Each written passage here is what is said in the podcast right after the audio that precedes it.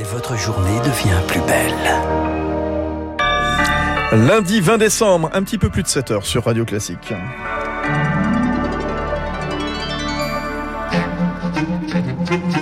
La matinale de Radio Classique avec Fabrice Lundy. Et le pass sanitaire sera-t-il bientôt obligatoire au bureau? La ministre du Travail consulte les partenaires sociaux ce matin. La responsabilité serait très lourde pour les employeurs. Le sujet touche souvent à l'intime profond. Changer de nom de famille sera-t-il bientôt plus facile? La majorité veut simplifier les choses. Et puis y a-t-il un avenir pour les langues anciennes à l'école? Nombre d'élèves en nette baisse, enseignants de moins en moins nombreux. Le déclin du latin et du grec s'accentue. Radio Classique. Question toute simple, Lucille Bréau, à la une du journal de 7 heures. Ce matin, faudra-t-il bientôt un passe sanitaire pour aller travailler. Nouveau casse-tête en vue dans les entreprises. Aujourd'hui, seuls les salariés travaillant dans les secteurs recevant du public, l'hôtellerie-restauration par exemple, doivent en présenter un. Faut-il l'élargir à tous? La question se pose pour le ministre de la Santé, Olivier Véran.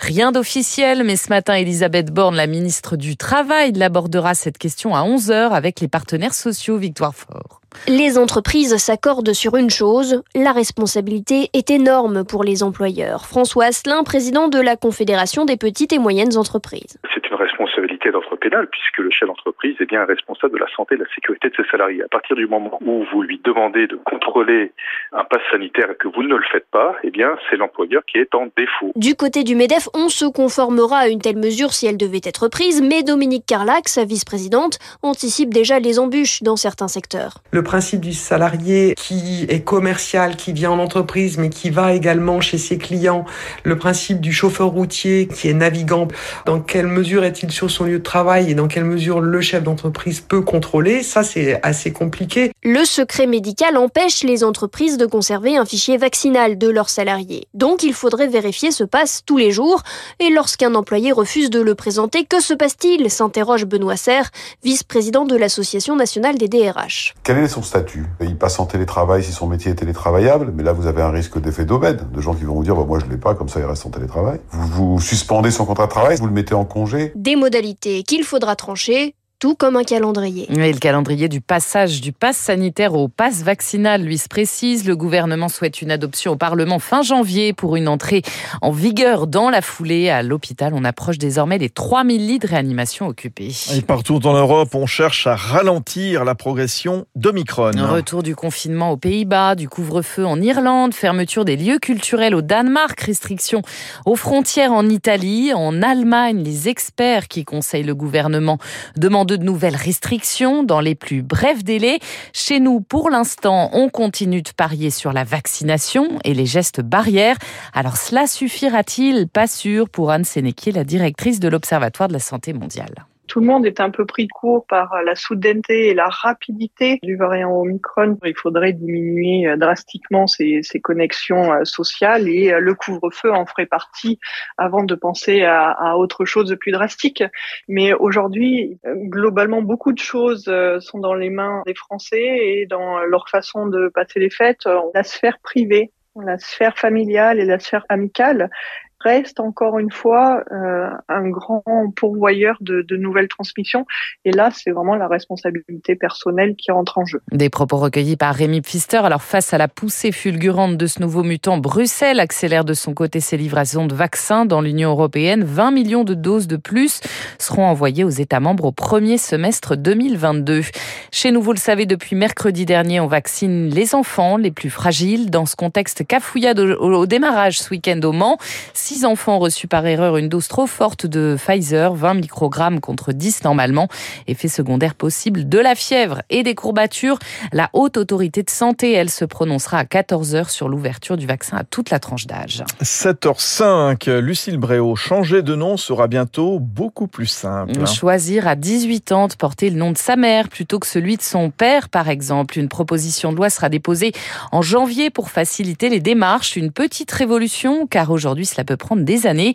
Seul un tiers des demandes aboutissent, rappelle Marine Gatineau-Dupré, la présidente du collectif Porte Mon Nom.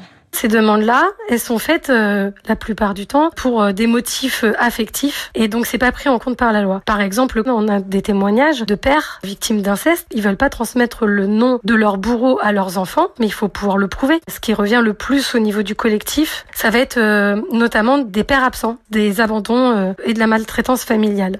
En fait, il y a des milliers et des milliers de demandes qui sont même pas faites. On se rend pas compte de l'ampleur. On sait très bien que la loi c'est il faut un motif légitime. Donc qui va constituer un dossier en sachant qu'ils ont aucune chance Personne. Marine Gatineau, Marine Gatineau Dupré du collectif Porte mon nom qui a grandement participé à l'élaboration de cette proposition de loi.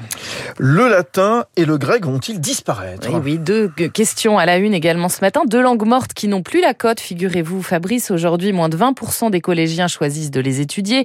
À peine 4% au lycée seulement. Les professeurs de lettres classiques tirent la sonnette d'alarme, Elodie Wilfried. Rosa, Rosa, Rosa. Depuis deux ans, Raphaël est latiniste. S'il s'est laissé convaincre par ses parents, pour l'élève de troisième, c'est plutôt une contrainte. C'est le matin tôt et sinon, c'est le soir tard. L'année dernière, on avait des heures de permanence avant et ça, c'était pas très chouette. Je sais pas si je vais continuer. Inciter les élèves à poursuivre au lycée, un enjeu pour les professeurs, d'autant plus que depuis 2016, il n'y a plus de quota d'heures réservés aux langues anciennes au niveau national.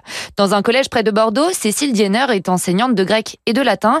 Elle a perdu environ un tiers de c'est très frustrant parce que les programmes n'ont quasiment pas changé. On aimerait bien suivre les goûts des élèves, mais on n'a pas le temps. Autre difficulté, la réforme du lycée qui met en concurrence les options, estime Robert Delors, enseignant et président de l'association Arrête ton char qui promeut les langues anciennes. Difficile quand vous avez un enseignement que vous suivez depuis la cinquième et que vous devez rivaliser avec une option qui va vous rapporter le même nombre de points au baccalauréat et que vous n'aurez suivi que un ou deux ans. Le vivier d'enseignants est aussi problématique. Selon Robert Delors, les réformes ont exacerbé les difficultés de recrutement. Des candidats qui vont euh, se diriger vers le CAPES de lettres modernes, plus simple parce qu'il y a une épreuve de moins. En plus, ils savent que de toute façon, ils ne pourront pas forcément enseigner les langues anciennes euh, parce que tous les établissements ne le proposent plus. En 2017, un rapport alertait déjà, les nouvelles recrues ne suffisent plus pour combler les départs à la retraite. Elodie Wilfried à l'étranger. En bref, le candidat de la gauche, Gabriel Boric, a remporté cette nuit la présidentielle au Chili. Le jeune député de 35 ans a battu son adversaire d'extrême droite, admirateur de la dictature d'Augusto Pinochet, avec près de 56% des voix.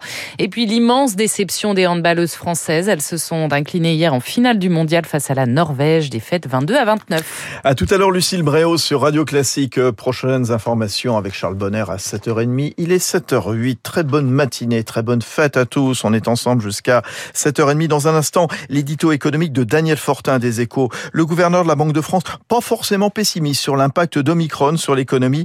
Et puis juste après, pourquoi la France, pays du nucléaire, est-elle obligée d'importer de l'électricité? Carbonée alors que le froid arrive. On en parlera avec l'économiste Éric